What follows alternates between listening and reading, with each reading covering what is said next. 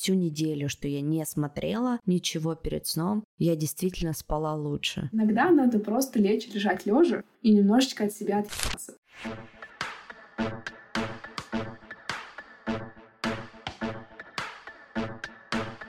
Нормально же общались. Всем привет! Меня зовут Оля Микитась, и это подкаст «Нормально же общались», в котором я приглашаю неравнодушных мне людей, специалистов из разных сфер и в основном из области психотерапии, поговорить на те темы, которые меня волнуют прямо сейчас. И я знаю, что они волнуют многих. Но сначала Прежде чем я начну рассказывать о теме этого выпуска и представлю нашего гостя, я хочу рассказать о друзьях этого подкаста. Это сервис онлайн-психотерапии Zigmund Online. Удобная, доступная и эффективная психотерапия. Найти специалиста, который вам поможет дойти до нужного результата, можно на платформе. Там тщательно отбирают специалистов, это профессионалы с высшим образованием, большим опытом ведения частной практики. Для того, чтобы выбрать того, кто из них подходит именно вам, нужно заполнить специальную анкету. А дальше все просто. Смартфон, ноутбук и 50 минут свободного времени. Столько длится занятие с психологом. Кажется, сейчас самое время решиться и отправиться на свою первую сессию с психологом. Даже на две. Ведь с моим промокодом норм же большими английскими буквами две первых сессии в сумме будут стоить 2490 рублей. Ссылка на сервис и название промокода будут в описании к этому выпуску. А теперь давайте перейдем к теме сегодняшнего выпуска. Я хочу поговорить про то, как распознать зависимость и вовремя с ней справиться. И в гостях у меня Динара, практикующий психотерапевт, ведущая подкаста «Возле фикуса», автор телеграм-канала «Ну это ковчег». Динара, привет! Привет, Оля. Очень волнительно здесь присутствовать в таком качестве. Когда-то ты год назад у меня была гостем в моем подкасте в одном из первых выпусков. Очень здорово знать, что и я это дело не оставила, и твое еще больше развивается. И мы в этой точке соединились. Всем привет я прям открыта к этому опыту. Да, спасибо тебе большое, что согласилась. Предлагаю сразу начать, перейти к теме. Ты знаешь, мне пришла эта идея в голову, идея этого выпуска, когда я задумалась над своей собственной жизнью. И я считаю, что у меня есть зависимости. Сейчас скажу, какие. Мне всегда казалось, что они очень безобидные, но чем больше я об этом думаю, тем больше мне кажется, что совсем не безобидные. Первое, это, конечно, самая волнующая меня сейчас зависимость. Это зависимость от новостной повестки. То есть не проходит ни дня, чтобы я не скроллила новости. Первое, что я делаю с утра, открыв глаза, открываю телеграм-каналы. Вторая зависимость, она вытекает, наверное, из первой, это зависимость от социальных сетей. То есть мне кажется, что их действительно очень много в моей жизни, того же Телеграма или Инстаграма. То есть я очень много посвящаю времени социальным сетям.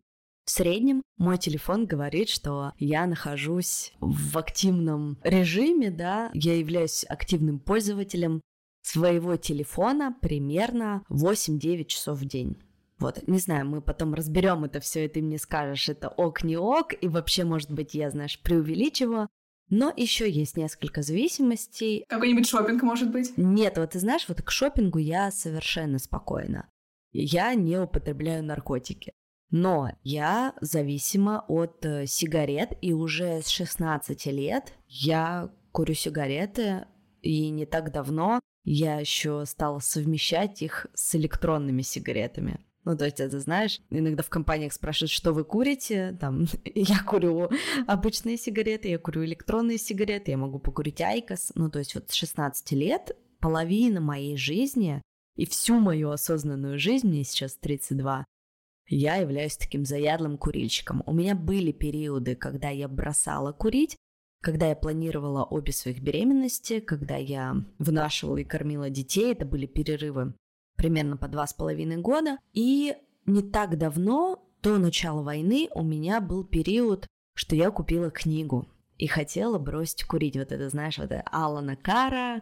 Знаменитая книга «Легкий способ бросить курить». Да, по которой многие бросают курить. Есть еще книга «Бросить пить». И я начала ее читать и почти дочитала до конца, и началась война. И ты знаешь, я была в таком морально состоянии просто ужасном, я поняла, что как бы, ну, сейчас не время вообще бросать курить, это вообще как? Все, потом случилось переезд, иммиграция, и я понимаю, что я курю много, но у меня нет желания снова открыть книгу и бросить курить. То есть я иногда, знаешь, себе говорю, ну вот, война закончится, состригу волосы, брошу курить. Синдром отложенной и здоровой жизни на ваших глазах разворачивается. Ну, вот да. И еще одна зависимость, которую я недавно осознала. Я люблю алкоголь. Я люблю хороший, вкусный, качественный алкоголь. Но если раньше меня это совсем не напрягало, я могла пару раз в неделю встретиться с подружками, иногда выпить бокал вина в обед или вечером бутылочку хорошего пива, то сейчас из-за того, что вот столько событий случилось в жизни и вообще тревожность сильно повышенная, плюс, да, как я уже упомянула, мы переехали в Грузию, а здесь это, ну, просто винный рай, то я почувствовала, что как бы алкоголя уже сильно многовато в моей жизни. То есть выпить бокал вина каждый день или бокал грузинского пива, то есть это какая-то уже обыденная история. Я, конечно, не скажу, что я напиваюсь, знаешь, и в беспамятстве просто нахожусь там каждый вечер. Нет, такого нет. Ну, то есть вот даже выпить бокал, я считаю, что это уже какой-то тревожный звоночек. Вот такие вот у меня, так сказать, исходные данные. Я почему рассказала об этом всем, потому что мой подкаст это достаточно такая личная история, да, многие, кто со мной знакомы, знает, что я открыто делюсь личным и рассказываю про многие аспекты своей жизни, но вроде бы про такие нелицеприятные аспекты и не принято рассказывать. Так как я не люблю никого обманывать, и так как я не люблю обманывать в первую очередь саму себя, мне хочется поделиться этими историями, мне хочется получить поддержку, помощь и в том числе совет от квалифицированного специалиста, и мне хочется, чтобы эта информация, эти знания помогли дальше моим слушателям. Поэтому давай начнем. Да, слушай, ну ты прям такую принесла уже готовую историю, даже как будто мало что хочется уточнять. И у меня, знаешь, такая в голове прям веточка открылась комментариев, да, я так пополняла ее мысленно, пока ты говорила, вот здесь я хочу что-то, здесь, здесь, здесь, поэтому попробую как-то все это собраться, да. Но, наверное, первое, что мне хочется сказать из того, что ты говоришь, Э, ярко просвечивает тема острого стресса, в котором ты находишься там долгое время. Перенос бизнеса. Я знаю, у тебя была какая-то идея сделать свою студию в России, ты много в это вкладывал, мы про это с тобой говорили год назад.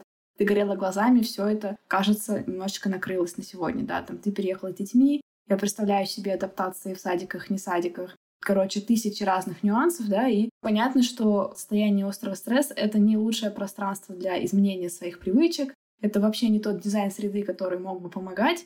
И здесь, конечно, хочется как-то посочувствовать, с одной стороны, да, и понятно вот эта идея, что сейчас как будто нет на это ресурсов, но в то же время, мне кажется, мы можем про это поговорить в том смысле, что это может быть такой некий самопредкрепляющий цикл, да, то есть условно, если совсем упростить, что-то мне сейчас грустненько и трудненько, я пойду по пути как бы себя краткосрочно поддержать привычным мне способом, там, ну это уже у кого как.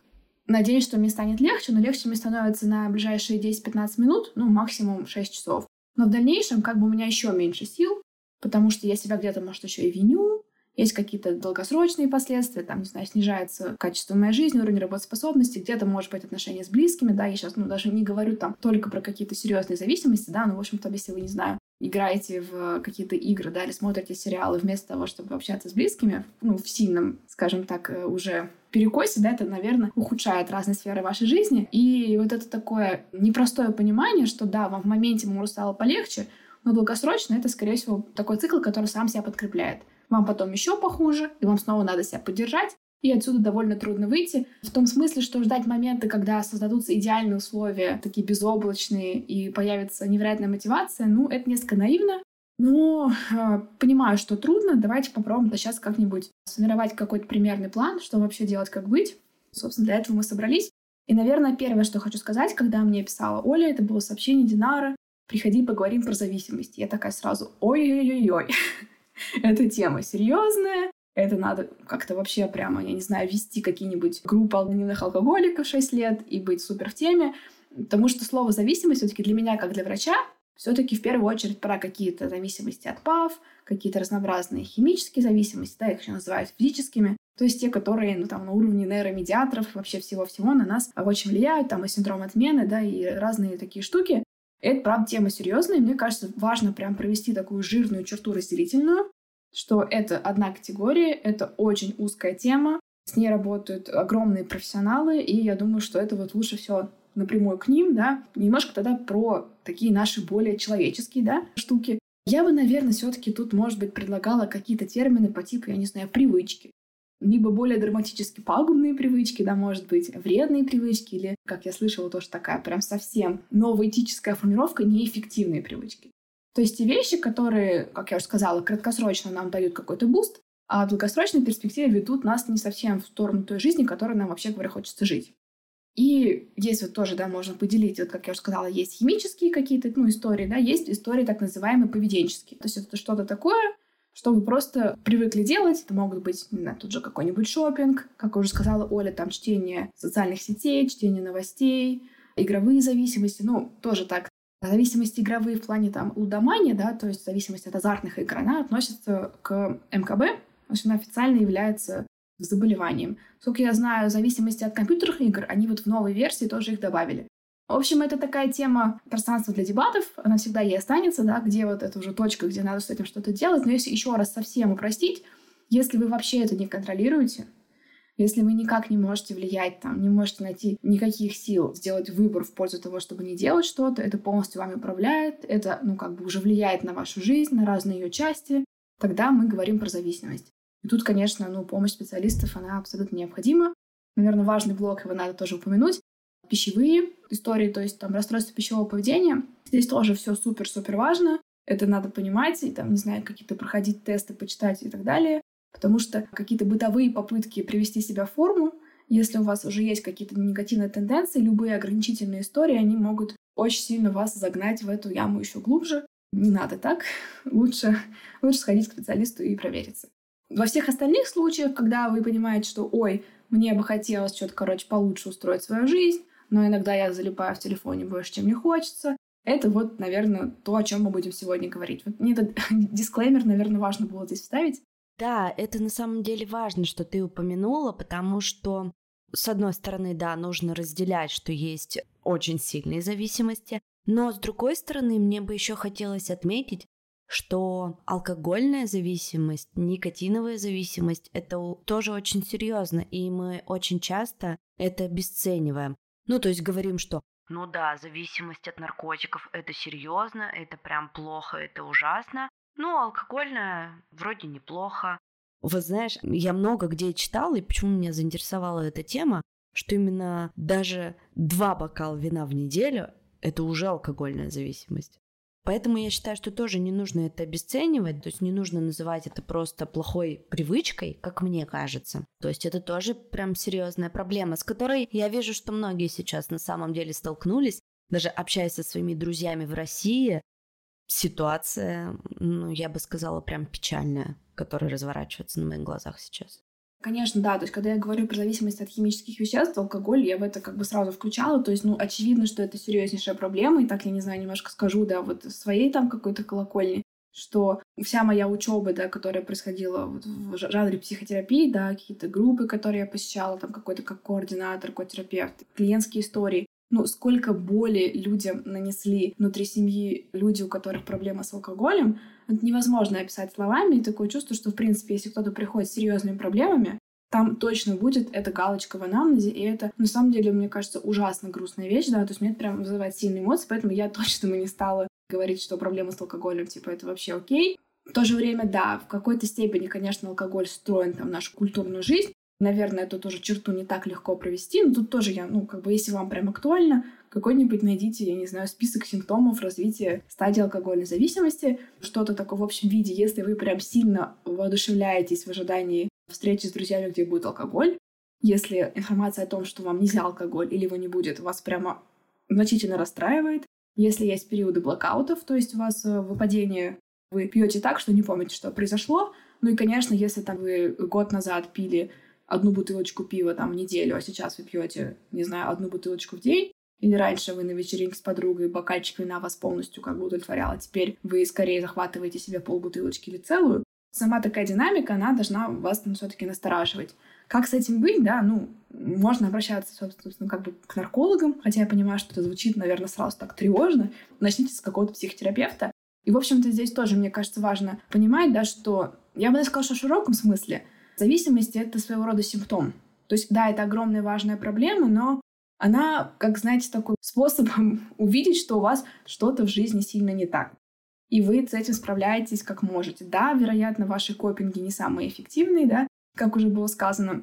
Я сомневаюсь, что кому-то прием алкоголя помог решить проблемы и улучшить качество жизни. Ну, это вряд ли так работает.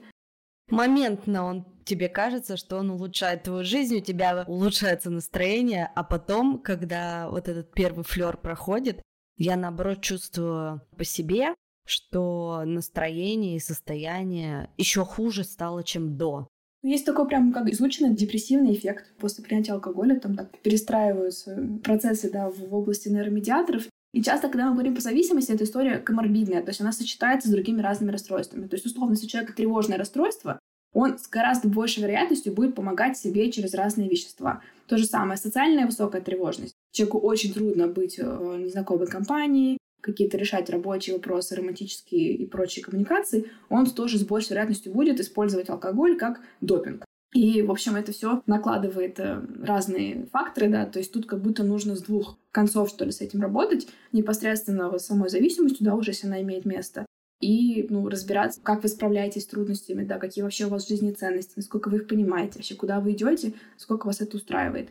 Я даже не знаю, это в поддержку, не в поддержку. У меня есть какая-то такая моя неофициальная теория, что, в принципе, всех нас порой накрывает стресс. Я бы поделила в целом на три способа с ним справляться.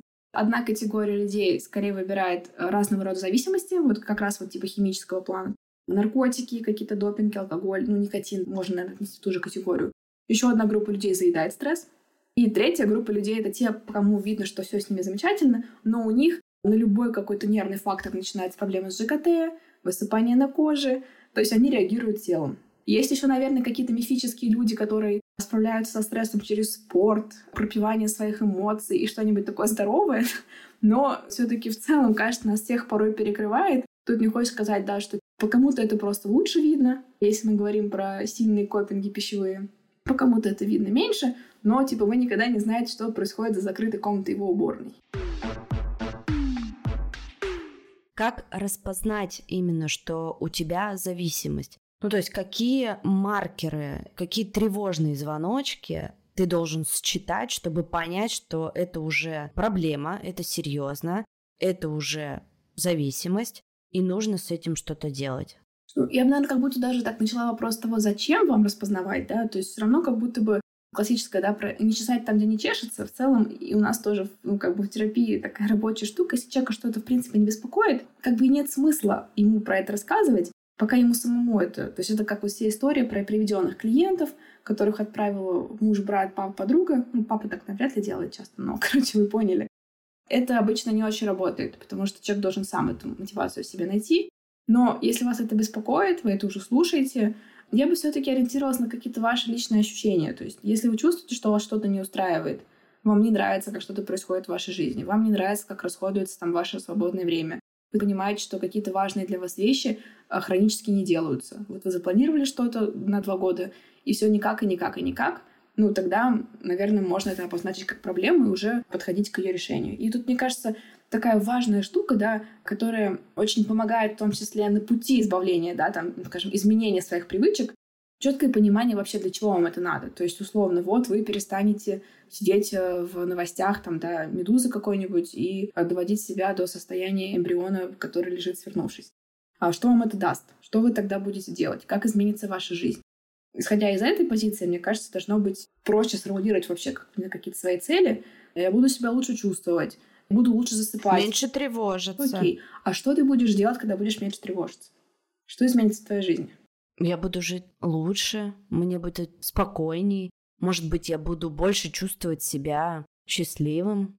Вот сейчас такой классический момент с типичной сессии с психологом, да, когда мы начинаем уточнять, это все хорошие, классные такие цели и лозунги, да, в каком смысле. Нам надо понять, как конкретно Оля понимает, что такое быть спокойней, что такое быть счастливой, что Оля конкретно делает. Знаешь, как вот если записать тебя на камеру скрытую, как мы поймем, что ты стала спокойнее? Что мы увидим в твоем поведении? Последнюю неделю я перед сном не смотрю видео на YouTube, все, которые касаются так или иначе военной тематики. Не смотрю никакие интервью, ни Гордеева, ни Дудя, никого. Я не читаю Телеграм. Перед сном, ну то есть это за два часа примерно. И я заметила, что я стала лучше спать.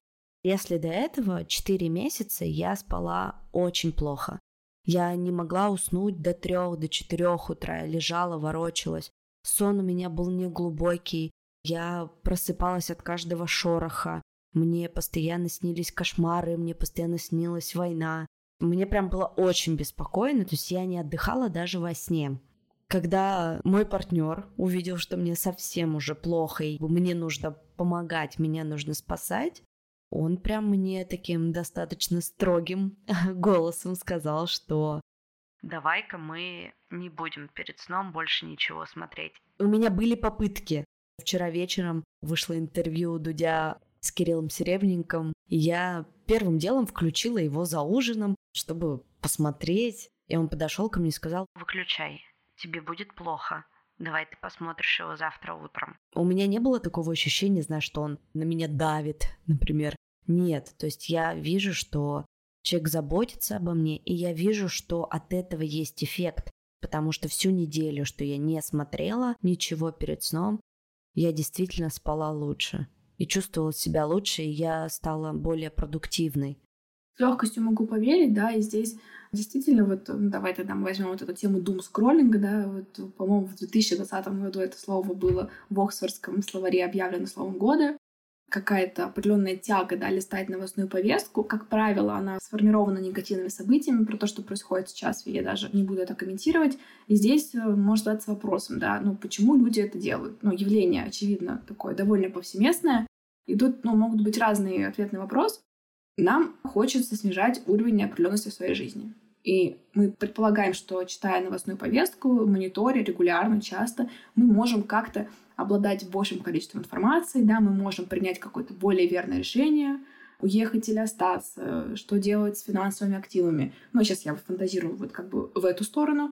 И здесь, ну, есть какие-то определенные когнитивные искажения, да, потому что в любом случае мы не так сильно, как нам кажется, можем влиять на происходящее, и наша способность проанализировать огромный тон информации, при условии, что наш мозг, во-первых, все равно выбирает вещи, которые нам лучше отзываются. Да? Как бы мы не были там открыты к аналитике а, беспристрастной, все равно как сформированы ваши каналы. Ну, скорее всего, вы читаете то, что вам подходит там, по убеждениям, по ценностям. Отсюда вопрос, ну, правда ли так сильно вы будете смотреть на все там широко и супер реалистично с разных сторон? Скорее всего, нет.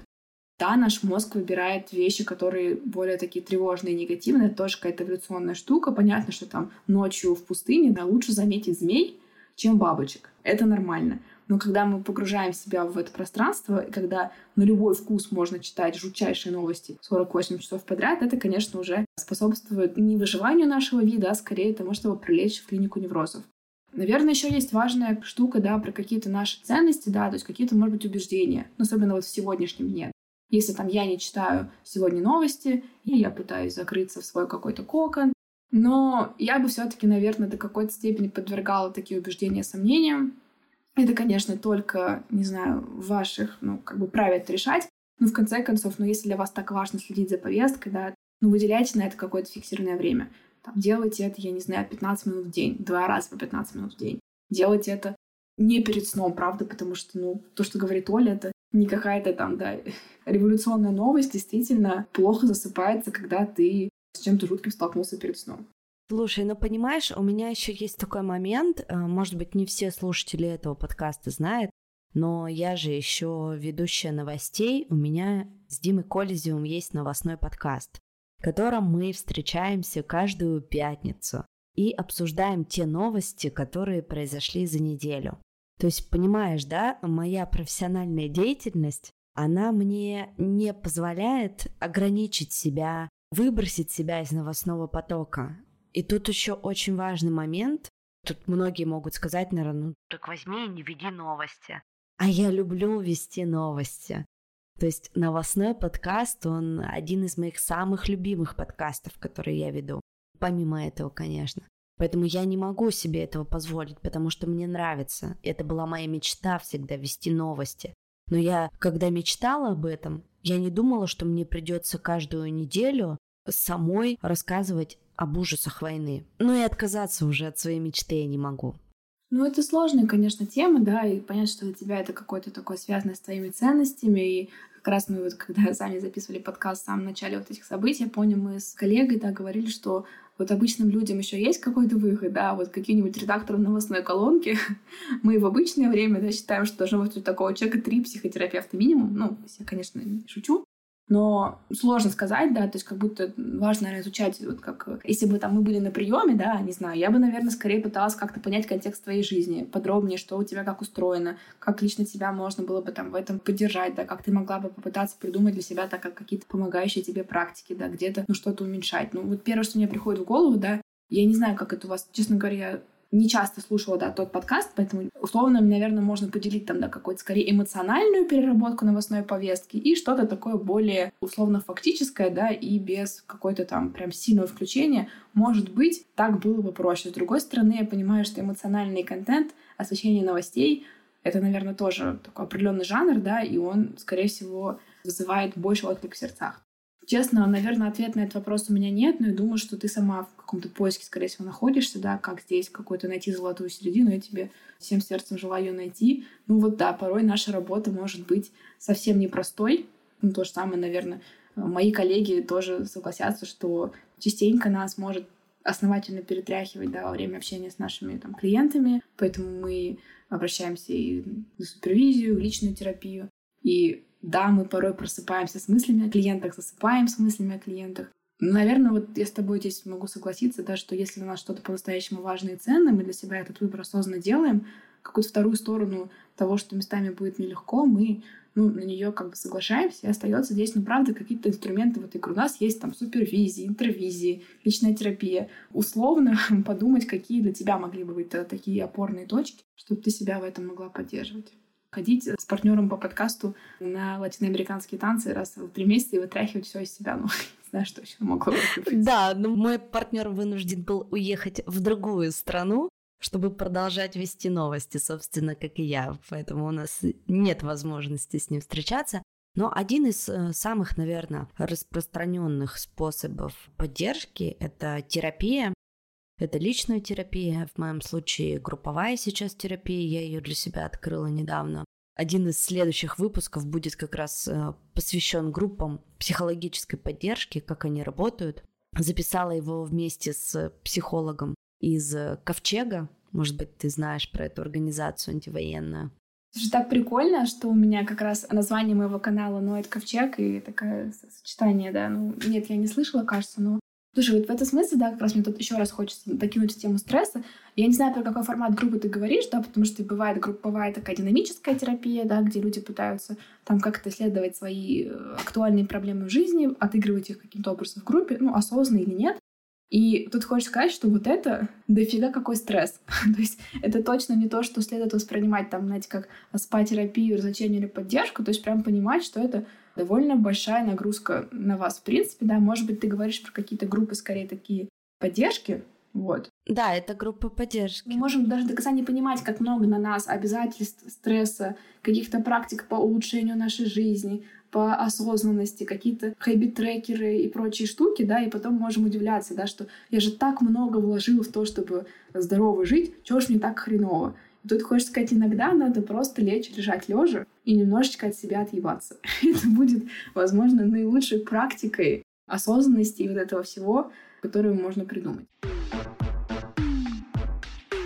Так, кроме совета про полежать и сказать э, себе, что давай уже от себя отъебемся, какие еще способы самопомощи могут быть, когда ты понял, что твое поведение зависимо от чего-то? Если смотреть вот на это, говорю, под призмой, что это какая-то привычка, есть так называемый цикл формирования привычки, да, который четко объясняет, почему мы в эти автоматические действия так радостно залипаем. Что происходит? Есть какой-то стимул, который нам как бы напоминает об этой нашей привычке, да, как-то приглашает к ней. Мы на него реагируем, делаем какое-то действие, и у нас происходит э, резкий выброс радости, да, какого-то, не знаю, дофамина, какие-то мы получаем бенефиты, короче, в процессе, и привычка закрепляется. То есть наш мозг такой, о, это хорошая идея, мы когда эту петлю делаем, нам замечательно. И это, короче, дело классно закрепляется, но здесь что можно сделать, да, эту петлю, во-первых, можно разомкнуть, и, во-вторых, попытаться пересобрать, но в какую-то уже более такую конструктивную сторону. Поэтому что можно сделать, да, все-таки попытаться понять, там, что вам эта привычка вообще дает, да, то есть какую, не знаю, свою потребность таким образом решаете какие стимулы да, вас в эту сторону толкают. Тут ну, несколько моментов. Во-первых, если вы решили там что-то менять, лучше все-таки озаботиться о том, чтобы среда вокруг была, ну, как минимум, не супер мешающая этому действию. Вы решили есть меньше сладкого, да, поселиться в кондитерской лавке, ну, такое себе, как вы понимаете. То есть вообще подумать о том, чтобы этих каких-то запускающих ваших факторов было поменьше. Если вы привыкли каким-то определенным образом проводить обед на работе, это уже ваш ритуал, да, как-то пытаться уже системно его перестраивать наверное, одна из самых важных вещей, да, понять вообще, какую свою потребность вы так удовлетворяете, и попытаться придумать какой-то другой способ. Скорее всего, он покажется вам менее прикольным, особенно по первому времени, потому что вы и так уже выбрали самое сильно действующее в моменте средство, но вспоминаем, да, про какую-то долгосрочную пользу, и иногда, да, какое-то определенное усилие на первых порах к этому прикладывать. Могу посоветовать, можно про это почитать. Чарльз Дахик «Власть привычки. Почему мы живем и работаем именно так, а не иначе». Очень, мне кажется, классная книжка, где все это прикольно, понятно разложено. Я бы еще, наверное, сказала, да, как, ну, что в целом часто вот какие-то такие наши некие убегания да, от себя, своих переживаний происходит момент, когда мы поддаемся вот этим нашим поведенческим, да, повторяющимся действиям. Нам, правда, бывает трудно справляться с какими-то чувствами. Сильными чувствами, и не часто нас этому обучали в детстве, будем честны, да, вот эта вся история про ты сейчас злишься, я вижу, ты злишься, это нормально, как мы можем тебе помочь, вот эти все штуки. Нифига, да, часто мы скорее пытаемся просто избавиться от неприятных чувств, мы еще и себя за них ругаем, считаем их какими-то социально неодобряемыми, и тогда с большей вероятностью, да, мы проваливаемся в какие-то вот такие попытки, типа посмотреть сериал на Netflix, чтобы не думать свои мысли. Наверное, с этим вот самостоятельно прямо совсем справляться не так легко, да, то есть это какие-то ну, серьезные навыки, да, которые, наверное, при помощи специалиста вырабатывать будет легче, если вы будете повнимательнее и попытаетесь там, я не знаю, какой-нибудь повести дневничок, вообще, когда вы тянетесь к этому действию, что с вами было за минуту до, это не факт, что будет для вас очевидно сразу, но если побыть как-то повнимательнее, какую-нибудь скачать себе табличку типа базовые эмоции, какие они бывают, как они ощущаются и вообще, вполне возможно вы заметите, что вы не просто так тянетесь к телефону, а, например, когда у вас какой-то конфликт с коллегой, когда вы пообщались с мальчиком, который вам нравится, и вам стало неловко, что вы какая-то не такая. Или когда вы начали тревожиться про финансовое положение вашей семьи, ну и так далее и тому подобное. Это могут быть супер индивидуальные вещи. И хотя бы вот это понимание, оно, мне кажется, уже может помогать. Ну и тогда уже искать альтернативные способы. Это супер непростая тема, и тут, мне кажется, наверное, самый такой, ну, когда мы говорим вот про расстройство пищевого поведения, это, мне кажется, какой-то такой очень яркий, что ли, пример того, что очень часто в основе лежат вот эти все какие-то идеи про негативное восприятие себя, болезненные там мысли, чувство вины, чувство стыда, вечное ощущение, что с вами там что-то как-то супер не так. И, в принципе, много-много там каких-то очень суровых стандартов, нередко внутрисемейных. В общем, человеку так тяжело в этом всем находиться, что он периодически просто вынужден проваливаться вот в какие-то такие пищевые штуки, да, чтобы хотя бы ну, как-то с этим справиться. Тут уже по мере вашей фантазии, да, первое, что, мне кажется, крутое, что можно сделать, это заняться самосостраданием, как-то вообще проговорить, что с вами происходит. Да, я тревожусь, потому что у нас на работе сокращение и вообще какая-то нездоровая атмосфера, мне тревожно, переживаю за свою семью. Обозначить, что ну, для этого есть реальные причины. Обозначить, что вообще-то многие мы на моем месте так делали. Там не я один, возможно, и мои коллеги переживают. Сейчас вообще такая атмосфера, что многие переживают. Ну и в конце дать себе какую-то поддерживающую, да, еще реплику, которая для вас будет работать. Я знаю, что мы справимся, у нас есть какой-то план Б, у нас есть кому обратиться за помощью, за поддержкой, у нас есть близкие. И это звучит как будто как такой немножко шизофренический диалог с самим собой, Но на самом деле, если выделить какую-то минутку внутреннюю и это проговорить, прописать, то действительно чутка отпускает в моменте. Это прикольная привычка, если ее вырабатывать, то, в принципе, тоже жизнь может вполне меняться. Ну и дальше уже, ну, если у вас там осталась эта тревога, тут уже на ваш вкус. Позаниматься спортом, протрясти ее, какие-то арт-практики. Может быть, обсудить с близкими, да, как-то хотя бы это разделить. И тогда хотя бы у вас уже появится какое-то пространство выбора, вы это там неосознанно будете залипать в соцсетях. И тут тоже такое, да, мы не можем сказать, что там, не знаю, читать новости всегда плохо или играть какие-то игры или соцсети. Тут скорее вопрос в том, вы это делаете, потому что я хочу сейчас отдохнуть, мне нравится такая форма отдыха, я это там, не знаю, как-то запланировал. Сейчас я понимаю, что это делаю, потому что хочу отдыхать. Или если вы сами не поняли, как очнулись и скукожившись просидели 6 часов возле ноутбука, не помните себя, и у вас там все везде затекло, и вы засыпаете в каком-то в нервной тряске. Ну вот как будто эту, мне кажется, разницу можно увидеть. Ну, то есть не все игры плохо, не весь алкоголь, как говорится, вреден. Ну, наверное, да. Тут э, дело в чувстве мере в количестве. Как-то, наверное, так. Слушай, а расскажи о таком понятии, как дофаминовая диета. Что это такое?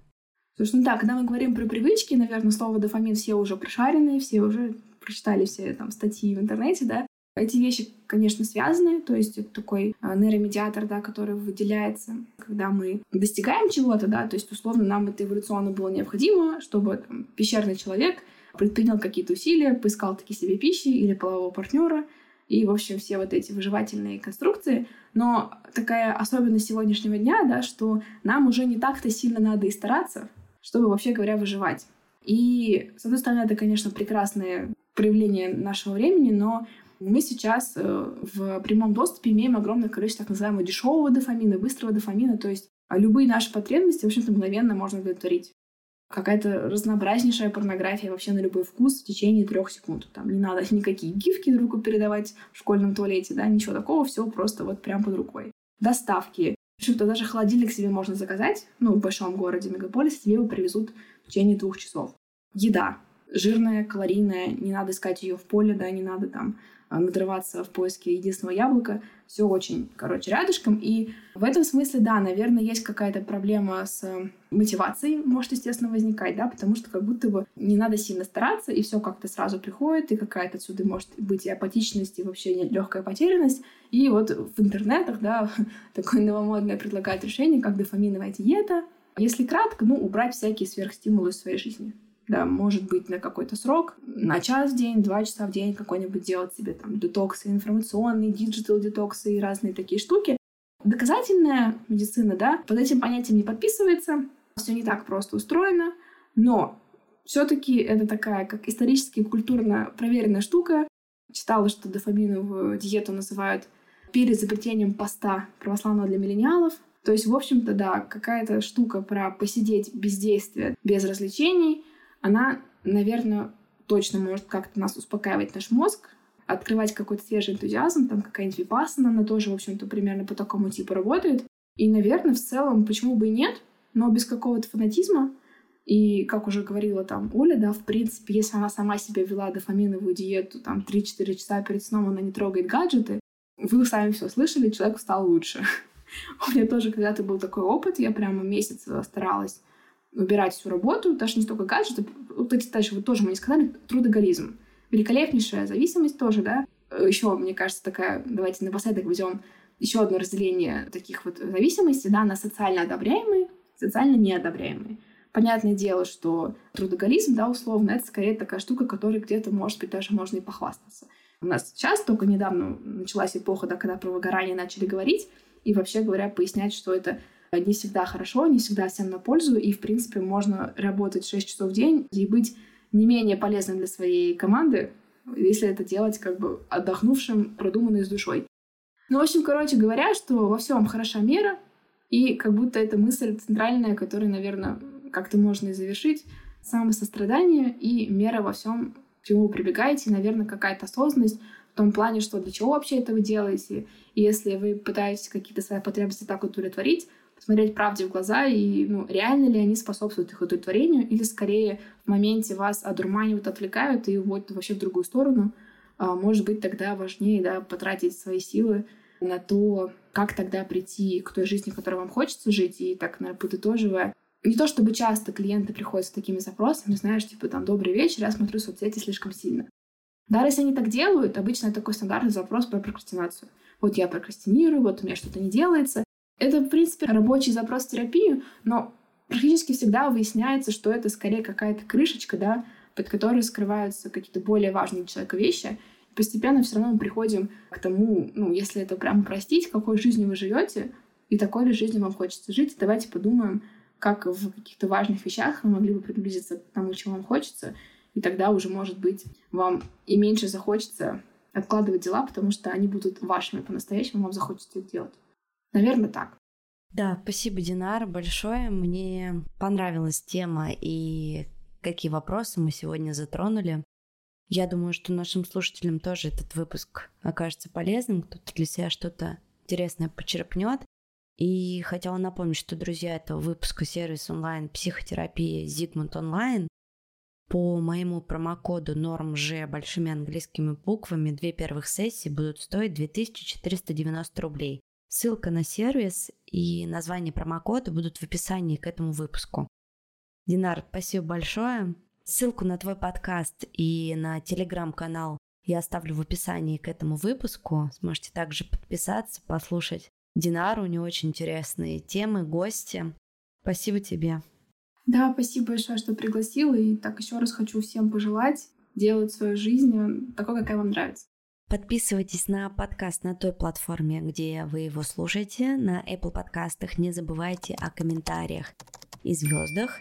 Ссылка на мой инстаграм и телеграм-канал будут в описании к этому выпуску. Также, если вы хотите стать партнерами нашего подкаста, то все контакты мы также оставим в описании. Всех обнимаю. Всем пока.